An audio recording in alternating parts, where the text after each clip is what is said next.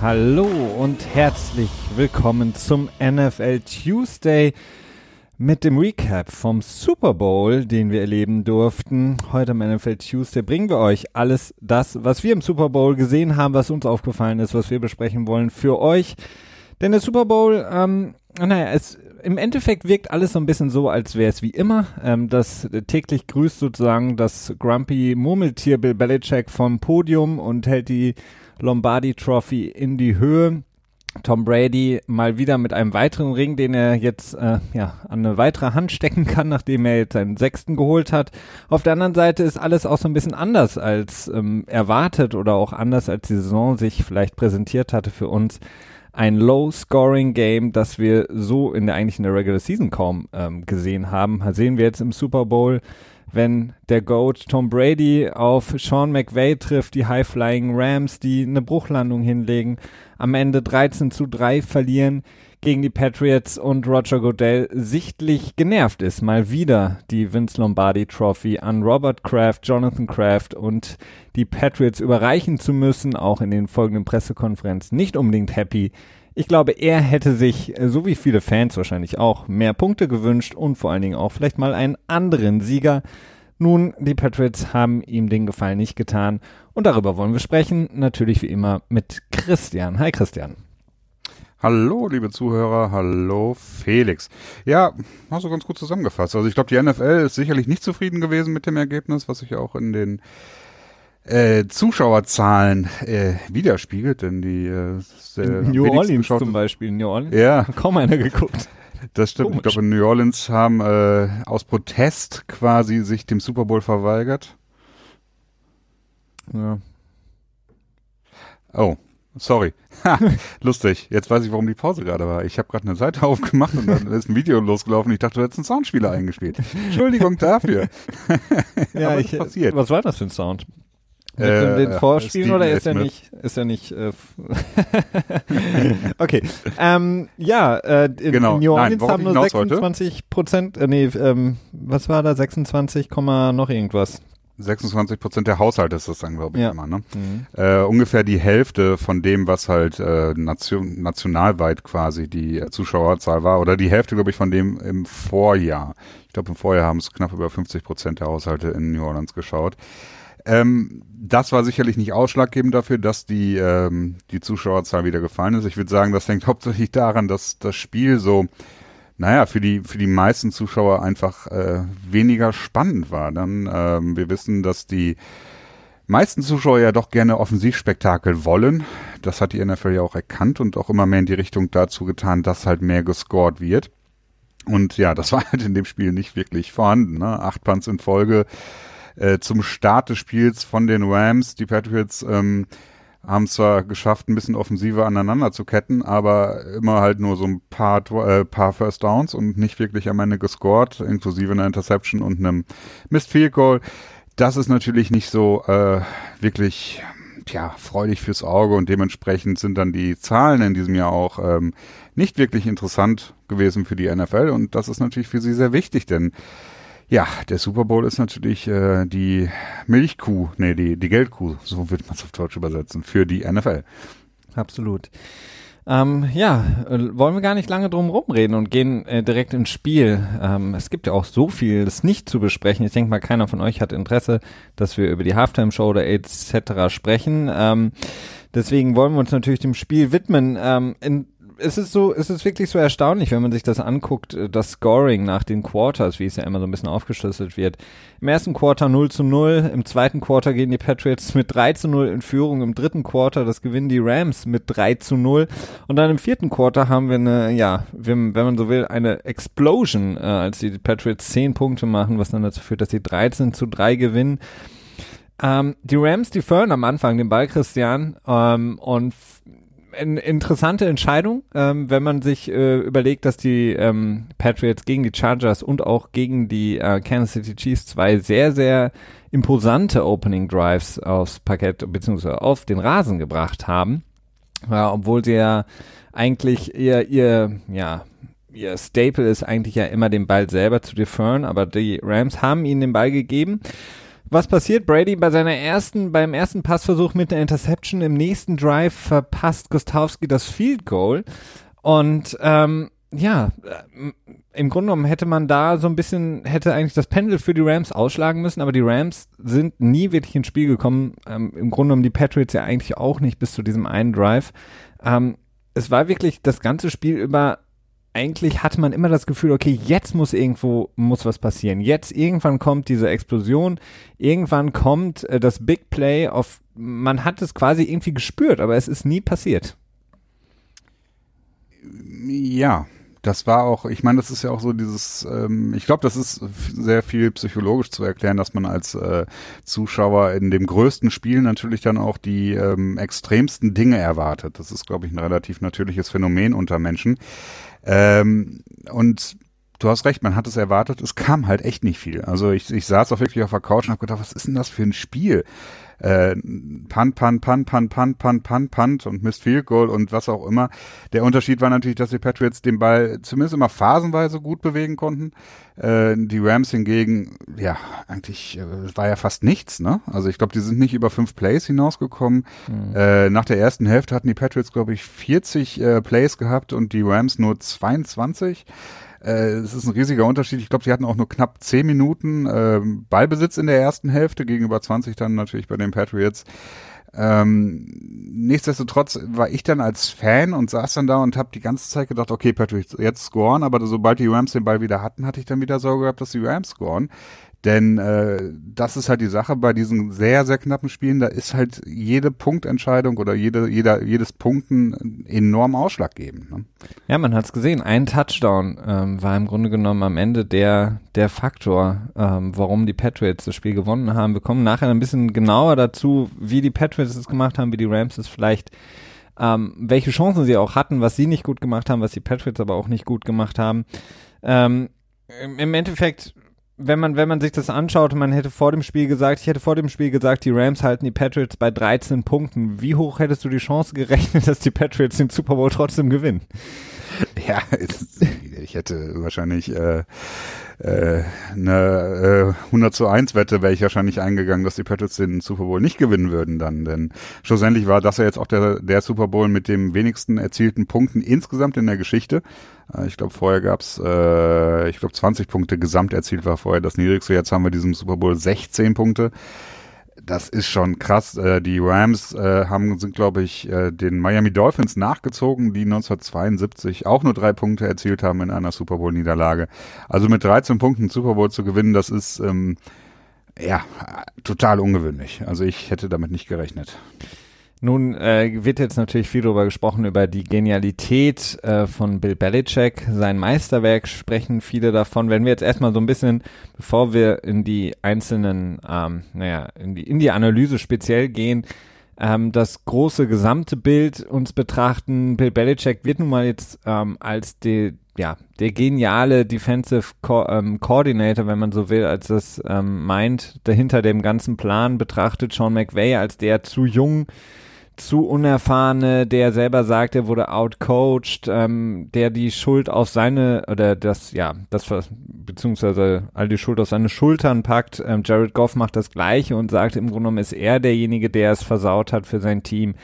Ähm, andere sagen wie Andrew Withworth, der, der Tackle, gut, es ist jetzt auch nicht das Ende der Welt, wenn man das verliert, es ist ein Sport, ähm, nichts anderes.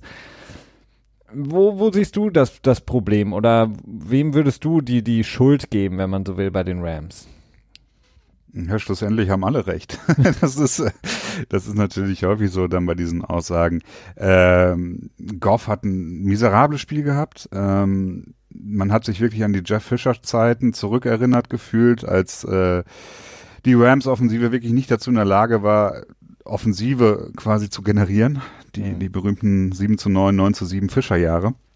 Ähm, schlussendlich ist es aber meiner, äh, meiner Ansicht nach die Aufgabe des Trainers und dann dementsprechend natürlich von Sean McVay, ein Konzept zu entwickeln und natürlich auch eine Defense zu antizipieren, die der Gegner aufs Feld schicken wird, ähm, so dass dann sein Quarterback in der Lage ist, dann in dem Moment das auch auszuführen. Und das hat er nicht geschafft. Also Goff sah wirklich sehr häufig extrem verwirrt aus. Also es, man hatte konstant das Gefühl, dass er sich nicht wohlgefühlt hat, dass er nicht wusste, okay, was passiert, dass er die Defense nicht lesen konnte. Dazu natürlich gepaart auch damit, dass das Laufspiel sich nicht wirklich etablieren konnte. Ähm, die ganze Gurley-Geschichte ist natürlich auch ähm, sehr, sehr kontrovers. Man weiß nicht, ist er wirklich noch verletzt gewesen oder nicht. Er selber behauptet steif und fest, er ist überhaupt nicht verletzt gewesen. Sean McVay sagt, dass er nicht verletzt war. Hm, einige Statistiken lassen auch darauf deuten, dass er nicht verletzt war. Schließlich war er, glaube ich, der schnellst gemessene Spieler auf dem Spielfeld während des Super Bowls. Und das ist jetzt natürlich auch nicht unbedingt ein Indikator dafür, dass er quasi verletzt ist. Ähm, die Patriots haben natürlich den Lauf auch extrem gut und kreativ verteidigt, aber Sean McVay hat es einfach nicht geschafft, ja, dagegen anzugehen. Okay, das, das ist, äh, und da hätte er einfach McVay, äh, ach nicht McVay, ähm, Jared Goff, äh, ja, darauf vorbereiten müssen, dass er halt eben dann anfangen kann, die Zone-Verteidigung der Patriots auseinanderzunehmen. Ist es natürlich verständlich, dass er nicht damit so viel gerechnet hat vielleicht, weil die Patriots wirklich extrem viel Man gespielt haben in der Saison und jetzt in diesem Spiel, ich glaube, an die 60 Prozent in der Zone-Verteidigung gingen. Aber ja, das ist ja, halt wobei, die Aufgabe des Coaches. Ja, wobei ähm, im Grunde genommen, da gibt es natürlich dann auch wieder, ähm, wenn man noch um drei Ecken weiterdenkt, ist es ja das, also die Tendencies, die du in der Saison gezeigt hast, ähm, nämlich die Patriots, sind die Sachen, von denen sie wissen, dass die anderen gegnerischen Teams sich das anschauen werden und dann machen sie genau das Gegenteil von dem. Also äh, viele sagen jetzt natürlich, okay, Sean McVay hätte das auch antizipieren müssen, wenn man sich die Patriots anguckt, wenn sie das ganze Jahr über sehr effektiv Man-to-Man -Man spielen, ähm, dass sie eben dann nicht Man-to-Man -Man spielen, sondern im Super Bowl mit was anderem auffahren ist so eine Sache. Auf der anderen Seite glaube ich, die Patriots selber haben sich darüber sehr wenig Gedanken gemacht, äh, was die anderen denken könnten, was sie machen, sondern sie haben einfach gesagt, okay, gegen die Offense von Sean McVay ist das ähm, diese Zonenverteidigung, diese spezielle Zonenverteidigung und Bill Belichick hat ja aus seinem ehemaligen Defensive Coordinator Matt Patricia so ein bisschen gedankt, mhm. denn die Lions haben das in der Saison auch gegen die Rams gespielt. Genau. Ähm, da kommen wir nachher noch mal kurz zu das hat geholfen gegen diese High-Flying Offense und die hat dann wirklich, wie gesagt, eine Bauch- oder Buchlandung hingelegt. Christian, ich habe mir überlegt, wir machen das in unserem anderen Podcast, dem Petspot, haben wir es ja häufig so gemacht, dass wir so eine ähm, so eine Rubrik haben, äh, Good, Bad, Injured. Ähm, jetzt ist ähm, beim Super Bowl und dem letzten Spiel der Saison Injured nicht mehr ganz so interessant, deswegen konzentrieren wir uns auf Good und Bad und schauen uns vielleicht einfach mal die Rams an. Ähm, was ähm, würdest du bei den, den Rams als auf die gute Liste packen? Was hat dir gefallen, was sie gemacht haben?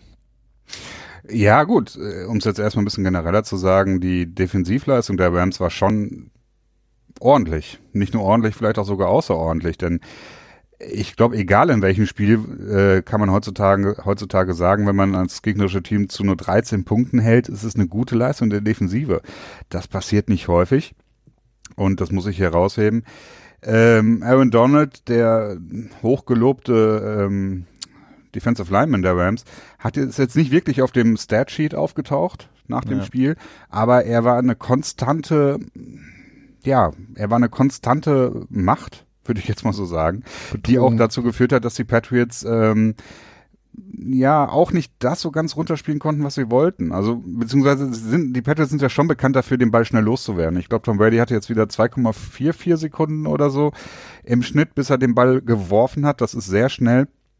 Und Jared Goff, glaube ich, äh, über drei, 3,5 oder so. Hast du die Zahl zufällig im Kopf? Nee, habe ich nicht. Als Gegenstück, also da liegen ja Welten zwischen. Und das liegt natürlich äh, ganz stark daran, dass man Aaron Donald, ähm, naja, so ein bisschen neutralisieren wollte. Ne? Absolut. Ähm, es ist ähm, erstaunlich, wenn man sich nicht nur die 13 Punkte, die ich eingangs angesprochen hatte, ähm, sondern auch, dass die Patriots im vierten Viertel mit sieben Minuten und sieben Sekunden noch auf der Uhr ihr erstes Play in der Red Zone hatten. Und das ähm, einzige auch. Und das einzige. Und das, das hat dann es direkt. Es gab nur ein Play in der Red Zone im gesamten Super Bowl. Das, das muss man das sich hat überlegen. zum, zum Touchdown geführt. Also eine extrem gute Quote, was die Red Zone Efficiency angeht. Auch ja. da hatten die Patriots in der Saison ja häufiger Probleme. Also 100% Aber Sample Size ist ein bisschen zu klein. also das war nach dem äh, Gronk ähm, Catch, diesem, äh, als er die Seam Route hochgelaufen ist. Genau. Da kommen wir nachher auch nochmal speziell zu bei den Rams. Ja, ähm, Sie haben, Wade Phillips hat im Grunde genommen das gemacht, was, ähm, ja, was wir auch eingangs vor, vor dem Super Bowl in unserer letzten Folge ein bisschen angesprochen hatten. Er hatte immer guten Erfolg mit seinen Defense gegen Tom Brady in den Playoffs, ähm, mit den Broncos. Er hat wieder im Grunde genommen das gemacht, was sie ähm, auszeichnet. Er hat, er wusste, dass ähm, er nicht unbedingt extra Leute braucht im Rush und das macht Wade Phillips auch nicht gerne. Er wusste, dass ähm, Aaron Donald konstant ähm, wahrscheinlich ein Doppelteam ziehen wird, sprich, dass er gedoppelt wird an der Line of Scrimmage von äh, Center und Guard. Ähm, hatte die Möglichkeit dann eben ähm, mit seinen Edge Rushern mehr Druck auszuüben. Er hat Tom Brady auch unter Druck gesetzt, auch wenn Tom Brady, ich glaube, nur einmal gesackt wurde für, ja genau, einmal für neun Yards von Franklin Myers. Ähm, das war direkt der Force Fumble auch, ne? Ja. Ja, wo die Patriots übrigens auch sehr glücklich waren. Also das Eben. hätte natürlich auch anders aussehen können. Und dann wirklich ähm, sehr, sehr schnell, ähm, aber auch Brady immer wieder trotzdem unter Druck gesetzt hat, auch wenn, wie du sagst, Brady den Ball schnell losgeworden ist, ähm, hat Brady eigentlich immer noch mal ein bisschen was abbekommen, ähm, immer irgendjemand im Gesicht, jemand an den Füßen ähm, so dass es sehr, sehr unangenehm war für Brady, glaube ich, ähm, dass er Brady auch nicht wirklich die Zeit hatte, ähm, seine Reads durchzugehen, ähm, mhm. dass er auch ich glaube, überrascht war von dem, was die, was die Rams gemacht haben. Ähm, du hattest es angesprochen, ähm, hier off ähm, sozusagen ähm, bei dem bei der Interception im, im ersten Quarter direkt im ersten mhm. Ähm, als die, die Rams ihn wirklich so ein bisschen an die Nase rumgeführt haben, ihn äh, die, eine Defense gezeigt haben. Ich glaube, es sah aus wie Man, die sind dann aber in eine genau. Zonenverteidigung genau. gerutscht und ja. ähm, Coleman, der seinen, ja, den Mund ein bisschen groß aufgemacht hatte vor dem Super Bowl, mit einem sehr, sehr guten Play, also der sehr, sehr schnell die Gap schließt zu Hogan und dann Littleton, glaube ich, war es mit der Interception. Also, mhm. ähm, Josh McDaniels sah teilweise auch etwas ratlos aus. Und das muss man wirklich den Credit geben an die Rams für diese Leistung. Das stimmt. Ich meine, das dominante Laufspiel der Patriots, was ähm, ja, wo man schon fast sagen kann, das war der Schlüssel äh, für die Patriots dieses Jahr, um halt die Bye Week zu erreichen und vielleicht sogar in, überhaupt in die Playoffs reinzukommen. Ich weiß nicht, ob sie das mit einem weniger erfolgreichen Laufspiel geschafft hätten in diesem Jahr bei den ganzen Wide Receiver Problemen, die sie hatten. War ja, das Laufspiel war, ich weiß nicht, ich fand's okay-ish. So würde ich es jetzt mal nennen. Du meinst das von den Patriots jetzt? Ja, genau. Mhm. Ja, das, äh, ich meine, dass die Rams ähm, ein, eine sehr, sehr gute Run-Defense haben, ähm, ist, ist ja bekannt und die dadurch, dass die Patriots. Ja, aber in der, in der Regular Season waren sie extrem schlecht, ne? Ich glaube, da sind sie 26 oder so, da waren sie auf jeden Fall im unteren Drittel. Ja, aber die Patriots haben ja. natürlich auch viel, wenn wir gleich zu den Patriots kommen, in ihrer ähm, ihrer ja Vintage-Formation eben mit ähm, 21 Personal, ähm, den den Rams auch mehr Möglichkeiten haben, in ihrer De Base-Defense natürlich besser gegen den. Lauf auszusehen. Von daher. Ja, gut, sie haben natürlich auch die die Box extrem vollgepackt. Ja, ne? Das genau. ist also die Box heißt dann in dem Moment die äh, äh, den unmittelbaren Raum um die Line of Scrimmage quasi. So, das ist die Box. Also nicht, dass jetzt irgendwelche Leute sagen, ja, hm, was heißt das denn? genau. Aber ja, ähm, und ähm, auch da würde ich zu nochmal ganz gerne herausheben. Ich glaube, der hat mindestens zwei Plays total aufgebrochen, als er Cordell Patterson in dem im Jet Sweep quasi, ja, äh, auseinandergenommen hat. Und dann auch nochmal Sony Michel im ersten oder relativ früh im Spiel auch einmal, ähm, ich glaube, das war, Sony Michel hat den Ball gerade den Handoff von Tom Brady bekommen mhm. und äh, Sue hat ihn da ähm, wirklich direkt erwischt. Also ich, Sue war schon zwei, drei Yards hinter der Line of Scrimmage, also quasi im, im Backfield der Patriots, als, als Sony Michel gerade den Ball bekommen hatte. Also das war sehr, sehr ähm, extrem und ähm, auch das muss man sagen für die Defense der, der Rams natürlich extrem hilfreich, dass äh, die Patriots, obwohl ähm, Michel seine 94 Yard am Ende hatte und Burkhead auch nochmal ähm, ein gutes Average mit 6,1 Yard per Carry, haben die Rams den, den, ähm, das Laufspiel von den Patriots auch ähm, zu großen Teilen dominiert, sodass die Patriots auch ähm, so ein bisschen hilflos waren oder zumindest schien das so, weil ähm, sie dann häufig in diese Dropback-Situationen mhm. kamen für Tom Brady und er dann eben sehr, sehr schnell unter Druck geraten ist. Ja. Ja, vor allen Dingen halt ähm, gerne mal größere Läufe, acht, neun Yards, teilweise auch irgendwie über direkten First Down erlaufen. Aber dann halt auch wirklich konsequent mal zweimal nacheinander eine extrem gute Laufverteidigung und dann war es auf einmal Third and Six oder so. Ne? Und ja. da wird's dann halt schwierig. Und das ist dann in dem Moment, da würde ich dann halt sagen, da war die Rush Defense extrem stark.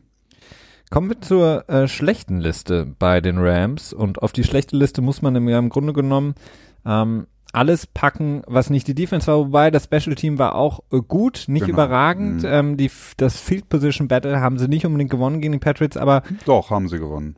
Also findest du? Das Special Teams Field Position ja. Battle haben sie gewonnen. Ja. Nicht das generelle, das nicht, weil einfach die Offense von den Rams zu schwach war.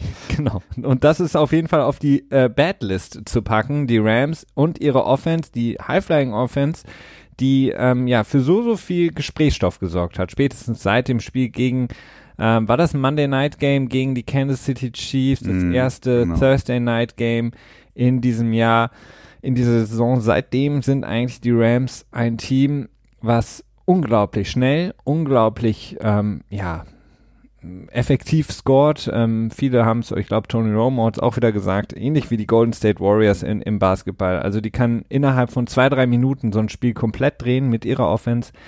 Ähm, sind überhaupt nicht zum Zug gekommen gegen die Patriots, haben, wie gesagt, nur drei Punkte erzielt und ähm, das ist erstaunlich. Ähm, Sean McVay hat vor dem Spiel gesagt, sie werden auf jeden Fall mit etwas um die Ecke kommen, was die Patriots so auch noch nicht gesehen haben.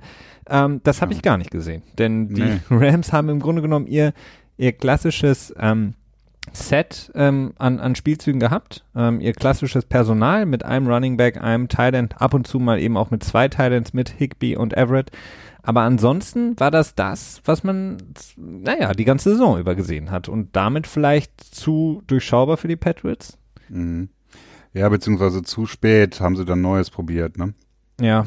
Und ähm, ja, es ist, ähm, McVay hat generell auch sehr konservativ gecoacht, würde ich mal sagen. Es gab ja doch so einige Situationen, wo es äh, das vierte Down war und wo man hätte überlegen können, ob man es ausspielt oder nicht.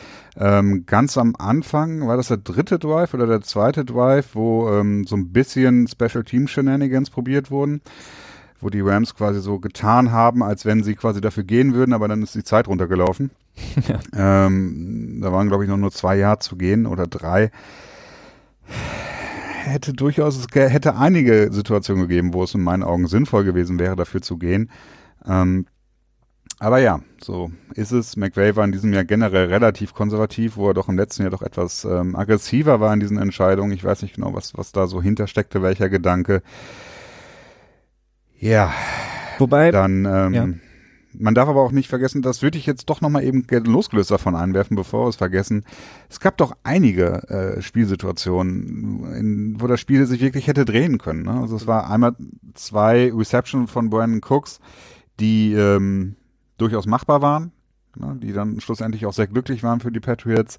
Dann haben die Patriots zwei Interceptions fallen gelassen. Einmal als äh, John Simon den Ball an der Line of Scrimmage getippt hatte, da war äh, Devin McCourty, ich, ungefähr 15 Yards downfield, der sich gedacht hat, so, oh, den fange ich, oh, den fange ich. Ach nein, wieso tippt er den denn? Ja. So nach dem Motto. Und eine weitere, wo äh, Donta Hightower quasi, ähm, tja, von Jared Goff unbemerkt äh, in die Pass, ähm, Route, naja, nicht in die Passroute, aber in den Pass, in den Lauf, nee, in, den, in die Flugbahn, in die Flugbahn reindroppt und den Ball leider auch nicht fangen kann. Also. Und auf der anderen Seite Tom Brady relativ früh im Spiel, der einen Screen Pass wirft zu, ich weiß oh, ja. nicht mehr, war das Cordell an der eigenen 10, 15 nee. Yard Linie oder Hogan? Ich das weiß war nicht. entweder White oder, oder, White, oder ja, Michel. Also, ähm, da, ich weiß auch gar nicht mehr, ob es auch Littleton wieder war. Nee, ähm, Fowler. Oder Fowler? Okay, ja, stimmt, Fowler hast recht. Also wäre, das hätte auch eine sehr, sehr leichter ähm, äh, Pick, Pick Six, Six sein oder, können. Ja. Ähm, von daher, das sind Sachen, es ist leider so, dass das Coaches-Film noch nicht raus ist. Ich ärgere mich mhm. so ein bisschen, sonst hätte man quasi sich dieses Game-Tape noch mal ein bisschen auch eben aus der anderen Perspektive angucken können. Das ist immer so ein bisschen schwierig aus dieser reinen TV-Übertragungsperspektive, aber diese Plays, die du ansprichst an Brandon Cooks und ähm, ja, die beiden Plays auf Brandon Cooks, mhm waren eben komplette oder zumindest das eine kompletter Fehler der Defense der Patriots. Also sie haben ihn komplett in ihr sorry, so Zonenverteidigung komplett laufen lassen und Jason McCordy, der im Grunde genommen den Touchdown da auf unglaubliche Art und Weise ja. rettet bzw. verteidigt, ähm, das war ein komplett total Bust, wie man so schön sagt, von den Patriots. Ja, definitiv. Er hat ja selber darauf auch angesprochen gesagt, dass ähm, dass dasselbe Play oder ein ähnliches Play beziehungsweise ähnlicher Coverage-Bust äh, zuvor schon mal vorgekommen ist in dem Spiel und er sich dann in dem Moment gedacht hat, oh, wenn das nochmal passiert, dann muss ich da auf jeden Fall einschreiten. Hat er dann in dem Moment auch gemacht, sehr gut. Ähm, ist extrem schnell ähm, quasi, hat das die, die Lücke geschlossen. Er kam quasi von der linken Seite auf die rechte Seite, beziehungsweise von der rechten auf die linken Seite, wenn man aus der Rams-Sicht das, sich das Ganze anschaut und dann in die Mitte. Naja, ja. so viel mit links. Ähm, und Jared Goff, ja, war sehr spät mit seinem Wurf. Der Wurf war mehr oder weniger ein Lob, als dass es äh, ein fester Wurf war. Und so hatte dann ähm, J-Mac auch die Zeit gehabt, die Lücke zu schließen und kam wirklich im allerletzten Moment rein, um äh, Brandon Cooks quasi am Fair Catch zu hindern, um einen Touchdown zu erzielen. Ne? Aber der Ball hing auch und deswegen würde ich es mir gerne ja. auch nochmal anschauen im, im Coaches-Film von einer anderen Perspektive aus.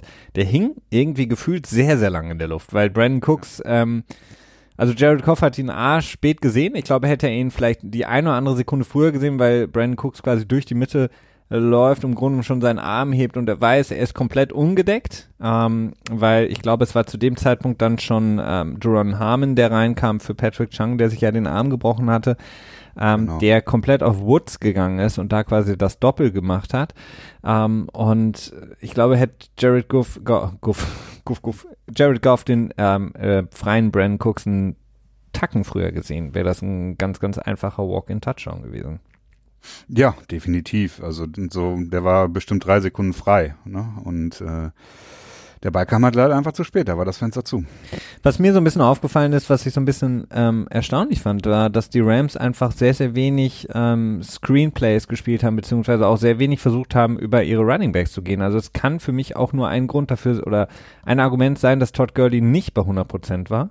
Ähm, dann wäre dieser Screen Pass zum Beispiel im vierten Viertel, als die Patriots gerade gescored hatten, so ein unglaublich guter Drive-Starter für die Rams zu Brandon Cooks. Ähm, mhm. davon ähm, hat man zu Beginn eben sehr, sehr wenig gesehen. Also wirklich sehr wenig Unerwartetes, was die Rams gemacht haben. Ähm, und die O-Line hat ähm, extreme Probleme gehabt gegen die Patriots, die äh, konstant ähm, fünf Leute gerusht haben. Ich habe das ähm, auch äh, in dem in dem Buch bei ähm, Bill Belichick beziehungsweise die Zusammenstellung seiner Pressekonferenzen er ähm, kommt das auch raus. Das sagt er häufiger, dass wenn er ähm, eine Schwachstelle sieht in der Offense, in der Offensive Line, ähm, rusht er fünf weil er eben nicht will, dass eine ähm, schwache O-Line oder eine unter Druck geratene O-Line die Möglichkeit hat zu doppeln. Sprich, fünf Leute gegen fünf Leute. So hast du überall Man-to-Man, -Man, äh, beziehungsweise einer gegen einen und du hast kein Doppelteam. Mhm. Äh, wenn er gegen eine O-Line läuft, die verdammt stark ist, äh, so lässt er eben vier Leute rushen, um eben einen mehr in der Coverage haben zu können. Er hat, und ähm, das finde ich ganz interessant, ähm, offensichtlich die Rams O-Line schon früh als ähm, na, Schwachstelle erkannt, ähm, dafür, dass sie in der Saison eigentlich sehr, sehr gut gespielt haben. Vielleicht war das auch ein bisschen ähm, naja, maskiert so ein bisschen das Ganze, mhm. aber er hat die O-Line der Rams als Schwachstelle erkannt und die Rams konnten das nicht handeln, äh, weil sie eben auch viel mit ihrem 11 Personal Set gespielt haben, nur mit einem Titan, der eben dann ähm, selten aushelfen konnte. Also sie konnten wenig die, die O-Line unterstützen und die fünf Rusher der Patriots, die natürlich auch ein bisschen äh, kreativer dann kamen, ähm, konnten die Rams einfach nicht handeln. Und Jared Goff war eigentlich nie sicher in der Pocket. Und das hat man gesehen, dass er häufig rausgedroppt ist, was unnötig war und häufig interessante Sachen gemacht hat, äh, sage ich mal. Und man wusste, er ist unsicher und Brady, ach, Entschuldigung, Belichick hat das komplett ausgenutzt. Ja, definitiv, halt auch wieder viele Stunts, ne, also viele äh, angefakte Läufe und dann nochmal rumgeswitcht und dann durch die Mitte zu gehen oder halt auch nur einen Rush angefaked und dann wieder rausgedroppt aus der Coverage, um dann damit dann halt One-on-Ones zu generieren. Äh, ähnlich haben es die äh, Rams ja auch gemacht, so ist es ja nicht. Ne? Aber bei den Patriots war es halt einfach erfolgreicher. Ne? Äh, was aber halt natürlich daran lag, dass Goff den Ball halt auch einfach länger gehalten hat. Ja. Ähm, und das ist dann vielleicht auch einfach der Unterschied. Ähm, na, ich weiß nicht, ob es Erfahrung ist oder ob es vielleicht auch dann die Qualität des Quarterbacks ist, der quasi dann weiß, wie viel Zeit er hat. Ne? Und ähm, auch wenn Brady alles versucht hat, einen, äh, einen Fumble zu kreieren, äh, dieses Play war wirklich sehr, sehr merkwürdig. Also da ähm, weiß ich auch nicht genau, was ihn da geritten ist. Das ähm, ja, hat nicht geklappt. Äh, schlussendlich waren die Sacks gegenüber Goff natürlich auch ähm, sehr wichtig, ein sehr wichtiger, ein sehr wichtiger Teil. Auch der von Van Neu war ja auch ein etwas ähm, skurriles Play dann am Ende, ne? wo Goff dann quasi zur rechten Seite rausrollt und dann auf und, die Knie äh, sinkt, halb. Genau, und den Ball einfach nicht loswerden will. Und äh, dann kommt Van Neu an und ähm, tja, legt ihn auf die Knie, mehr oder weniger. Und auch der Sack von, was von Jonathan Jones, ähm, wo er dann quasi Goff aus dem Feld rausgeblockt hat oder wo man auch nicht so ganz sicher war, ob das nicht vielleicht ein bisschen spät war. Meines Erachtens war es noch früh. Auf der anderen Seite, wenn es Tom Brady gewesen wäre, wäre es doch eine Flagge gewesen in der Situation. Naja, Tom Brady wäre so. gar nicht erst zur Seitenlinie gekommen. Das stimmt, das stimmt. Ähm, Aber der hätte ja, ein bisschen ähm, mehr länger gebraucht. Ähm, ja, so viel da. Kommen wir, kommen wir zu den Patriots, äh, weil wir ja schon auch viel, wenn man natürlich über die Schwachstellen der Rams spricht, ist natürlich auch immer vieles Gutes, was die Patriots gemacht haben. Das heißt, ähm, schauen wir uns das mal an, die, die guten ähm, Aktionen der Pats oder was bei denen auf die gute Liste zu packen ist. Ähm, mh, klar, auch da muss man im Grunde genommen in erster Linie die Defense ansprechen, ähnlich wie bei den Rams die, und das hatten wir gerade angesprochen, eben es sehr, sehr gut hinbekommen haben, die Rams in Schach zu halten, ihnen quasi ihre Staple Plays wegzunehmen, die, die wir auch in der letzten Folge angesprochen hatten, diese Deep In Cuts, diese Overroutes, die sie gerne laufen, mhm. eben dieses, dieses ähm, ähm, ähm, ja, Routenkonzept, was sie laufen mit einer äh, tiefen Route, einer ähm, so einer Underroute. Und das haben die Patriots sehr, sehr gut weggenommen, indem sie es für Jared Goff verdammt schwer gemacht haben, das zu sehen pre-Snap, ähm, dass sie quasi ein Safety immer in die Mitte des Feldes rotiert haben, kurz vor Snap oder als der Ball gesnappt wurde, sodass man eben diese ähm, Overroutes wegnimmt und ähm, es sehr, sehr schwer macht. Äh, und auf der anderen Seite muss man auch sagen, dass die Patriots einfach zwei Spieler hatten, die extrem gut gespielt haben. Also die Rams-Verteidiger, ähm, über die wir gerade gesprochen haben, haben alle gut gespielt. Die Patriots-Verteidiger haben alle gut gespielt, aber zwei Leute, und da sehe ich halt Gilmore und äh, Hightower, haben extrem gut gespielt. Und ähm, das war vielleicht nochmal der Unterschied zwischen 13 und 3 Punkten in meinen Augen. Natürlich die Interception von Gilmore, aber auch Hightower, der unglaublich viel Druck ausgelöst hat auf ähm, ähm, Jared Goff mit zwei Sacks. Mhm. Ähm, da war dann fast die Interception noch hatte, die du angesprochen hattest. Also die beiden hätten vielleicht auch ähm, geteilt äh, die MVP-Trophäe verdient gehabt. Ja gut, ich meine, dass Edelman MVP geworden ist, ist so ein bisschen ja, ist ja nicht unumstritten, ne? Da können wir vielleicht auch gleich nochmal ein bisschen drüber quatschen. Ähm, aber das ist halt so der Offensivbonus, wenn man so möchte. Ähm, Gilmore hat ein extrem starkes Spiel gehabt, hat äh, einige sehr schöne Aktionen gehabt, auch ein paar schöne Pass-Breakups gegenüber ähm, Cooks. Ich fand es wirklich erstaunlich, dass Goff so häufig Gilmore getargetet hat. Also ich, das, ähm, mhm. ich würde sagen, das war auch ein großer Fehler von ihm, dass er da nicht eher die anderen Patriots ähm, Defensive Backs mehr getestet hat, ähm, auch wenn Jason McCourty eigentlich auch durchweg ein gutes Spiel hatte, finde ich. Aber ähm, Jonathan Jones, ja, ja, ja, naja. Ähm, ja, so ist es dann halt gewesen. Ähm, Gilmore als MVP-Vertreter, ja, wäre ich auch mit okay gewesen, aber ich habe mir halt schon von vornherein gedacht, okay, der Offensivbonus ist zu groß. Und Hightower, man merkt wirklich, dass er äh, zumindest in den letzten zwei Jahren tatsächlich einfach ein guter Passwasher geworden ist. Ne? Also spätestens nach dem äh, nach dem äh, Sack, der die Atlanta Falcons aus der Field Goal Range rausgetrieben hat im Super Bowl vor. Hatte er auch, in Strip Sack hatte er auch gegen die Falcons. Stimmt, ja, hast recht. Ja, ja, also spätestens seit dem Spiel, seit dem Super Bowl vor zwei Jahren weiß man, dass Hightower äh, ein extrem guter Passwasher ist.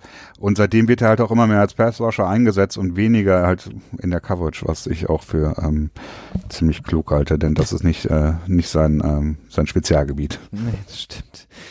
Ähm, ja, also Jonathan Jones ähm, und Mc Jason McCourty ähm, eben so ein bisschen so, wie man sich auch hätte denken können, eben häufig, wenn es eben in die in die Man-to-Man-Verteidigung ging, mit Safety Help, häufig gegen Woods dann, ähm, Gilmore häufig dann gegen Cooks One-on-One, -on -one, wenn sie eben nicht Zone gespielt haben.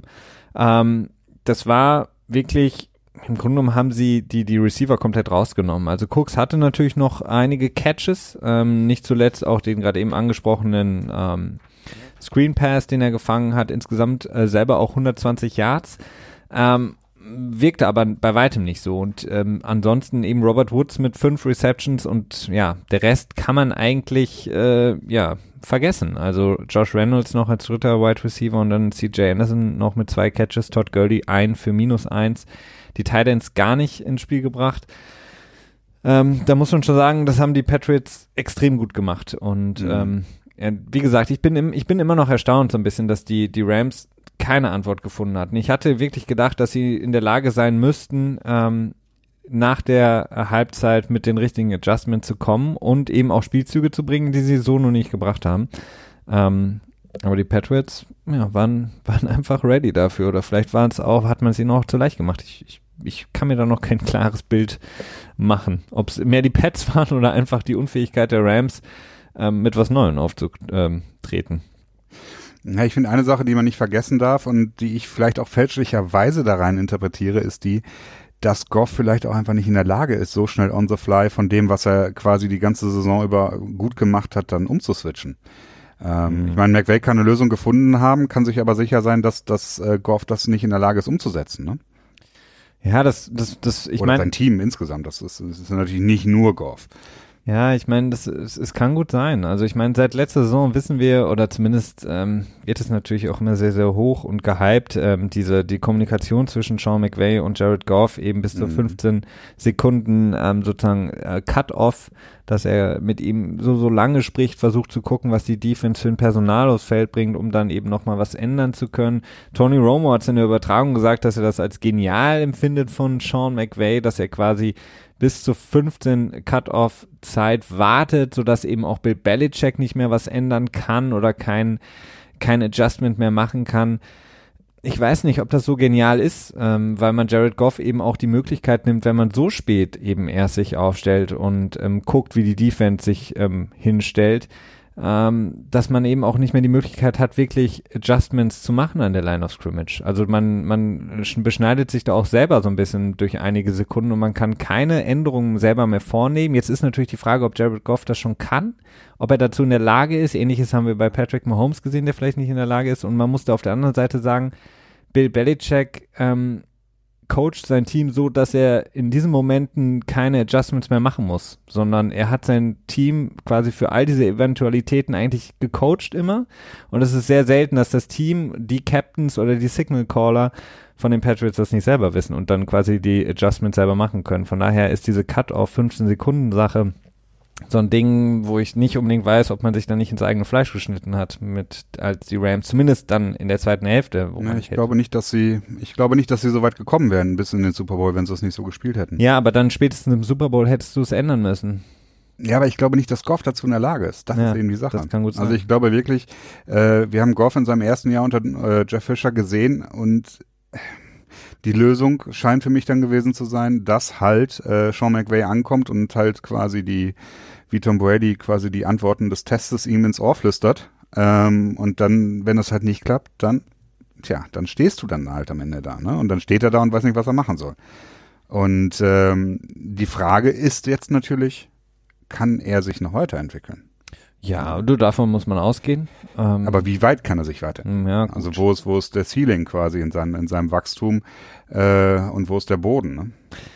Kommen wir nachher zu. Wir werden ja noch mal einen kleinen Ausblick geben auf die beiden Teams, jetzt wo sie ihr letztes Spiel gespielt haben, den Super Bowl. Ähm, die Patriots, wenn wir bei der guten Liste sind, ähm, muss man zumindest den einen Drive drauf äh, setzen, als die Patriots äh, zumindest in, für den Moment äh, verstanden haben, wie sie die ähm, Verteidigung der Rams attackieren, nämlich diesen Drive, den wir schon angesprochen hatten, der zum Touchdown durch Sony Michel ähm, geführt hat. Die Patriots mh, wieder mit einer guten Field Position, nachdem sie eben die Rams gestoppt hatten. Ähm, und dann innerhalb von vier Plays ähm, eigentlich, ja, in die Red Zone gekommen sind, ähm, ähm, so ein bisschen zwischendurch mal das, das Tempo erhöht haben, was sie sonst im Spiel sehr, sehr wenig gemacht haben, als sie eben gesehen haben, okay, wir haben das richtige Personal jetzt, um diese mhm. Defense äh, von den Rams zu attackieren. Ähm, zum ersten Mal hat Josh McDaniels da wirklich es geschafft, was man vorher wahrscheinlich so ein bisschen sich auch erhofft hatte, dass sie quasi mit ihrem ähm, Heavy Personal aufs Feld kommen, viel ähm, 22 Personal gespielt haben, also mit James Devlin, dem Running Back und zwei Tight Ends. Das Ganze dann ähm, gemotioned haben, so dass Brady auf einmal empty war, ähm, aus der Shotgun heraus ähm, operieren konnte und die Rams dann dementsprechend ähm, auf den falschen Fuß erwischt hat, dadurch, dass die Rams aufgrund des Personals, was die Patriots aufs Feld gebracht haben, in ihrer Base-Defense äh, waren, sprich mit zwei Corners, Safety, äh, Linebacker und eben den Defensive Lineman. Und ähm, dann die Patriots eben ihr berühmtes ähm, ja, wie, wie nennt, nannten sie, nennt, wurde das genannt? Es gab da so ein, so ein Video mal mit ähm, Billy O'Brien damals noch, Hoss Y. Hugh oder irgendwie so der Spielzug, ähm, den dann eben am Ende Gronk mit der Seam an die Zwei-Yard-Linie bringt. Ja, das kann man wirklich sagen. Also ähm, da gab es auch ein paar Soundbites von Josh McDaniels, dem Offensive Coordinator der Patriots, der sagte, äh, wir haben lange gebraucht, um was zu finden, was wirklich konstant funktioniert, ähm, weil sonst wirklich was alles, was funktioniert hatte, war im Prinzip einfach nur individuelle Genialität von Julian Edelman, der im Man-Coverage äh, es geschafft hat, sich komplett frei zu spielen. Aber das klappt halt auch nicht immer und in dem Moment hat es halt geklappt, indem man gegen die Base-Defense dann aufs Feld ge gelockt hat, würde ich mal fast sagen. Und als sie dann auf dem Feld war, hat man gesagt, okay, gut, dann, äh, dann positionieren wir unseren Fullback mal ganz äh, außen links und äh, spielen in der Empty Formation. Und da hat's dann einfach geklappt. Ne? Da war dann einfach das Mismatch da. Ähm, Gronk war dann nur noch gecovert von einem Linebacker. Äh, weißt du noch von wem? War Littleton, Littleton wieder mal. Ja. Der eigentlich mhm. ein gro großartiges Spiel gemacht hat. Ja. Ähm, in dem Moment dann halt einfach ähm, overmatched ja, war von Gronk. Definitiv. Das ist da, dafür, das ist ist eine, eine hohe Aufgabe für ihn, die er da erfüllen muss. Und ähm, das hat dann einfach geklappt. Und dann kam es halt zu dem Touchdown. Ich meine, an der Zwei-Yard-Linie ja, da hat man eigentlich nicht mehr so viele Sorgen gehabt, dass es ein Touchdown wird für die Patriots, denn das Goal-Line-Running von den Patriots war diese Saison sehr gut, solange sie nicht irgendwie Play-Action gemacht hast haben. Hast du kein Play-Action erwartet? Nee. Zu Gronk? das wäre es noch gewesen, dann die Interception. Ja. Äh, wie gegen Kansas City. Nee, aber, es, aber ich, ich, ich weiß nicht, aber ich finde schon erstaunlich, dass es wirklich bis ins vierte Viertel gedauert hat. Ähm, weil die, die Patriots haben ja das ganze Spiel über größtenteils, zumindest in ähm, 21 Personal Groupings gespielt. Ähm, also mit ihrem Heavy Package, ähm, mit James Devlin, ähm, dass sie dann aber so spät erst einmal auf die Idee gekommen sind zu sagen, okay, lasst uns aus dieser Formation einfach mal ähm, empty gehen und eben Tom Brady den Ball in die Hand geben und gucken, was passiert. Das hätte ich mir ein bisschen früher erwartet, dass man eben sagt, okay, ähm, Plan A, B und C von uns geht nicht auf. Wir geben das Spiel mal ein bisschen in die Hand von Brady. Das hätte ich mir ein bisschen früher erhofft, ähm, weil ich meine. Ja, aber das Base-Personal war halt nicht da, ne? Die waren halt vorher immer im Nickel und Dime, ja. meine ich. Also ich habe jetzt, ich habe das Coaches-Film halt auch noch nicht gesehen. Ich habe auch nur noch Condensed, habe ich es mir gestern nochmal angeschaut. Und da ist es dann natürlich auch wieder schwer, viele Sachen zu erkennen. Ja. Aber äh, immer wenn ich darauf geachtet habe, dann waren es halt nur zwei Linebacker, ne? Ja. Und ähm, das macht es dann halt natürlich schwieriger. Und ähm, Gronk ich glaube, da können wir uns auch sicher sein, auch wenn er ein großartiges Spiel hatte. Äh, er ist auch in diesem Spiel nicht an seine alten Höchstleistungen herangekommen, auch wenn er ein sehr gutes Spiel hatte. Ja, auf jeden Fall. Aber ich, ich, ähm, er, ich finde, er hat für, für das, was er, was er, was man erwarten konnte, hat er ein großartiges Spiel gemacht. Also er hat wieder sehr, sehr viel geholfen im genau. Run-Game. Er hat sich da wirklich wieder mal aufgeopfert, aus seinem Catch, dieser Drive-Starter, als er so ein erst geblockt hat, dann eben in so eine Wheel Route gelaufen ist und den mhm. Ball gefangen hat. Das war großartig dann sein, der, der Catch danach äh, gegen Littleton, im Grunde genommen gegen Littleton und den ähm, Safety und Peters versucht dann auch noch von hinten zu helfen. Das, da hat man im Grunde so ein bisschen wieder seinen alten Speed gesehen, ähm, dass er Littleton, der ja auch einer der deutlich schnelleren Linebacker ist, ähm, wirklich, dass er ihm weggelaufen ist. Ich glaube, die Patriots hätten das vorher ähm, auch noch mehr machen können und dann hätten die Nummern von Gronk vielleicht auch anders ausgesehen, weil als Offense kannst du, kontrollierst du einfach den Ball, den, den, den Speed von, von dem Spiel und du kontrollierst die, die Formations und das Personal. Ähm, und ich finde, die Patriots haben halt am Anfang das nicht so sehr ausgenutzt und die Rams haben es im Grunde genommen gar nicht ausgenutzt, mhm. aber die Patriots hätten es auch noch mehr machen können, ähm, abgesehen von diesem einen Touchdown. Aber gut, vielleicht ähm, vielleicht haben sie Sachen gesehen, die ähm, uns einfach nicht so offensichtlich zu sein scheinen. Ja, ich glaube, davon können wir ausgehen. Also ähm, die, ich glaube nicht, dass es äh, viele Sportjournalisten oder möchte gern Journalisten, wie wir es dann sind, oder andere Menschen, die äh, sich mit dem Sport befassen. Ähm, ich glaube nicht, dass es da viele gibt, die mehr Ahnung haben als auch nur der schlechteste Coach äh, oder der schlechteste Koordinator meinetwegen in der NFL. Ja, ja wahrscheinlich. Ich finde das immer so lustig, wenn Leute dann immer so definitiv sagen, so und so war das und ähm, so, naja, so schlussendlich, du würdest wahrscheinlich nicht dieselbe Meinung finden, wenn du, äh, wenn du fünf äh, Coordinator innerhalb der Liga fragst. Also das ja. kommt auch noch dazu. Absolut. ähm, ja, du hattest es angesprochen, ähm, MVP Julian Edelman, der einzige, das muss man zumindest sagen, der einzige von allen Wide Receivers auf dem Feld, sowohl von den Pets als auch von den Rams, der es geschafft hat, konstant äh, die Man-Coverage zu äh, überwinden oder ge zu mhm. gewinnen, das direkte Duell, und der es konstant geschafft hat, in der Zonenverteidigung den sogenannten Sweet Spot zu finden und da sich eben reinzusetzen und die Bälle zu fangen. Alle anderen haben es nicht geschafft. Ähm, Hogan mit gar keinem Catch, äh, äh, der Rest im Grunde genommen, ich weiß nicht, Corey Patterson hatte zwei Catches für 14 Yards, sehe ich gerade. Ansonsten nur Running Backs und Gronk, die Bälle gefangen haben. Ähm, und bei den Rams ähm, hatte ich ja gerade eben angesprochen, abgesehen von Brandon Cooks. Ähm, aber da war halt auch viel, also ja, Garbage Time will ich jetzt nee, nicht sagen, ja. weil im Super Bowl gibt's glaube ich, keine Garbage Time. Aber viel kam halt zum Ende hin und auch auf diesem letzten Drive, wo sie dann irgendwie über fünf Passversuche, wo ich mir auch gedacht habe, so, hm, wollte nicht vielleicht mal so ein bisschen auf äh, Schnelligkeit spielen und nicht irgendwie immer nur 10 Yard Dumps machen und dann nochmal Zeit von der Uhr gehen lassen. Aber wie gesagt, viel kam da über die Zeit. Ja, das heißt, Julian Edelman stach da absolut raus, ähm, sowohl im Grunde genommen ja auch ähm, im Gegensatz zu den beiden Quarterbacks, die auch beide kein gutes Spiel hatten. Insofern kann man, wenn man jetzt sagt, okay, die, der, die Offense stellt in der Regel eh immer den MVP, kann es mhm. nur zu Julian Edelman gehen, logischerweise. Ansonsten hätte ich mir es halt irgendwie gewünscht, auch ähm, mal wieder dann äh, nach Von Miller mal wieder ein MVP von der Defense-Seite zu sehen. Ja, aber das, ich glaube, das Problem da war halt eben, dass kein einziger Defensive Player so herausgestochen ist. Hm. Du hattest viele Defensive Player mit einer guten Leistung, äh, dann zwei, vielleicht auch drei. Ich fand Flowers jetzt auch, hat auch ein sehr starkes Spiel gemacht, die äh, davon nochmal herausgestochen sind, aber nicht so richtig extrem. Und ich glaube, das braucht es einfach, um dann halt den äh, MVP-Titel an den Defensive Player zu geben.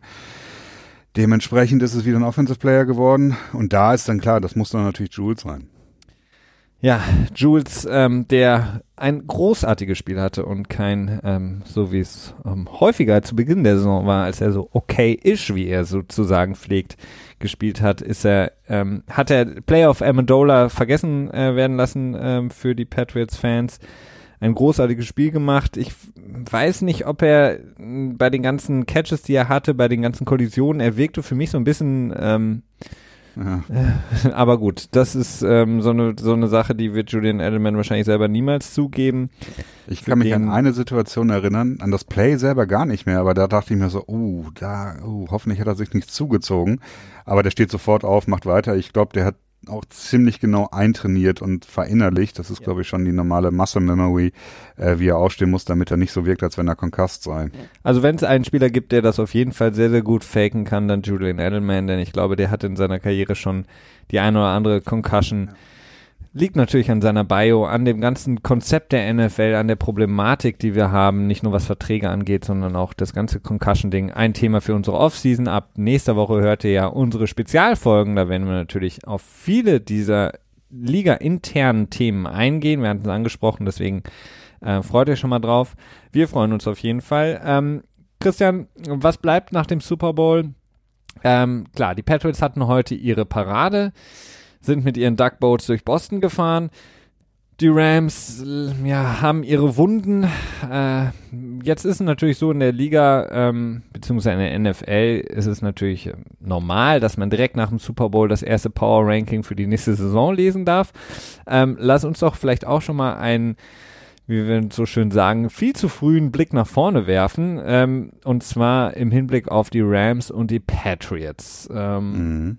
Die Rams und die Patriots, beides Teams, die ähm, sehr, sehr viele Fragezeichen haben, was die kommende Saison angeht, beziehungsweise sehr, sehr viel Personalfragezeichen haben. Äh, denn sehr, sehr viele Schlüsselspieler ähm, gehen in die Free Agency, beziehungsweise könnten ähm, zu anderen Teams wechseln. Es gibt natürlich auch noch die Frage, was macht man mit äh, Spielern, die man noch hat, ob man mit ihnen weitermachen will. Dann gibt es die Fragen der, ähm, des Retirements. Auf den Seiten der Patriots haben wir die McCordy Twins, die das mehrfach angesprochen hatten. Wir haben Gronk. Nee, nee, nee, nein. Also McCordy, das glaube ich nicht. Also Devin McCordy hat das irgendwie angedeutet oder so und hat ich, gesagt, ich sag ja, sie, sie es angedeutet haben. Ja. Gronk mhm. hat es auch nur nicht final gesagt, er hat es auch immer mhm. nur angedeutet und will sich ein paar Wochen Zeit geben. Dann haben wir Withworth auf der anderen Seite der Tackle, der gesagt hat, er ist eigentlich auch noch nicht sicher, der eine großartige Saison gespielt hat.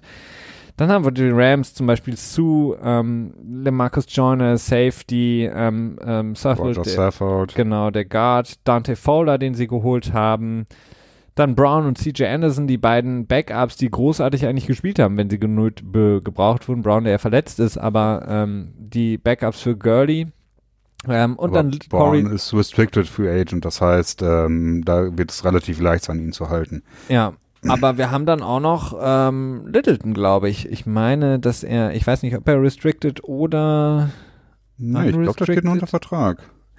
Ich meine, dass, ähm, dass sein letztes Jahr gewesen sein müsste. Aber auf jeden Fall ist dann natürlich die Frage, was macht man vor allen Dingen natürlich mit dem, der sehr, sehr viel Cap Space braucht und das ist in Dominican zu. Glaubst du, dass er zurückkommen kann? Nee, ja. Oder dass sie ihn zurückholen werden? Gleiches für nee. Marcus Joyner, zwei Anker in der Defense. Eben nicht. Also ich finde, beide Spieler haben in, an wichtigen äh, Punkten nicht wirklich überzeugt. Joyner war für mich äh, auch durchaus zum Teil daran beteiligt, dass das Spiel gegen die Saints so ausgegangen ist, wie es ausgegangen ist, auch wenn sie es natürlich am Ende gewonnen haben. Äh, Joyner wird mit Sicherheit gehen, glaube ich. Ich glaube nicht, dass man da, äh, da eine Lösung finden wird. Ähnlich sehe ich es mit Sue. Sue war eigentlich immer ein Spieler, der nur nach dem Geld gegangen ist, der immer ganz klar gesagt hat, ich gehe dahin, wo das meiste Geld äh, für mich äh, ruft. In diesem Jahr war es natürlich ganz nett, dass er zu einem Contender quasi gehen konnte, also zu einem Favoriten und gleichzeitig auch viel Geld bekommen hat. Mhm. Ähm, hat 14 Millionen bekommen. Das ist halt so ein One-Year-Deal gewesen. Prove it, weiß ich nicht, nachdem er bei den Dolphins äh, mehr oder weniger ja, rausgeschmissen sich wurde. Selber, ne? Sich selber rausgeschmissen ja. hat. Also insofern, ähm, also sowohl Sue als auch Joyner sehe ich nicht unbedingt wiederkehren, denn äh, die Rams haben auch nicht so viel Cap Space zur Verfügung, liegen so bei um die 35 Millionen. Mhm. Wenn man dann die ganzen Tender und ähm, die Rookies mit abzieht, dann ist man ganz schnell nur noch bei 20 Millionen und da ist dann halt einfach heutzutage in der heutigen NFL sind damit keine großen Sprünge mehr zu machen. Ne? Genau, man hat halt noch den, ähm, wie man so schön immer sagt, biggest bargain in Sports. Äh, das ist der Quarterback, der auf einem Rookie-Deal noch läuft in Jared Goff. Ähm, kann man noch ausreizen ein bisschen. Ähm, ja, beziehungsweise man könnte ihn jetzt auch in, in diesem Jahr verlängern. Ne? Also Schön nach dem Super Bowl, als er nicht so ein gutes Game hatte. Das wäre natürlich clever. Es wäre natürlich eher unclever von ihm, das jetzt schon anzugehen.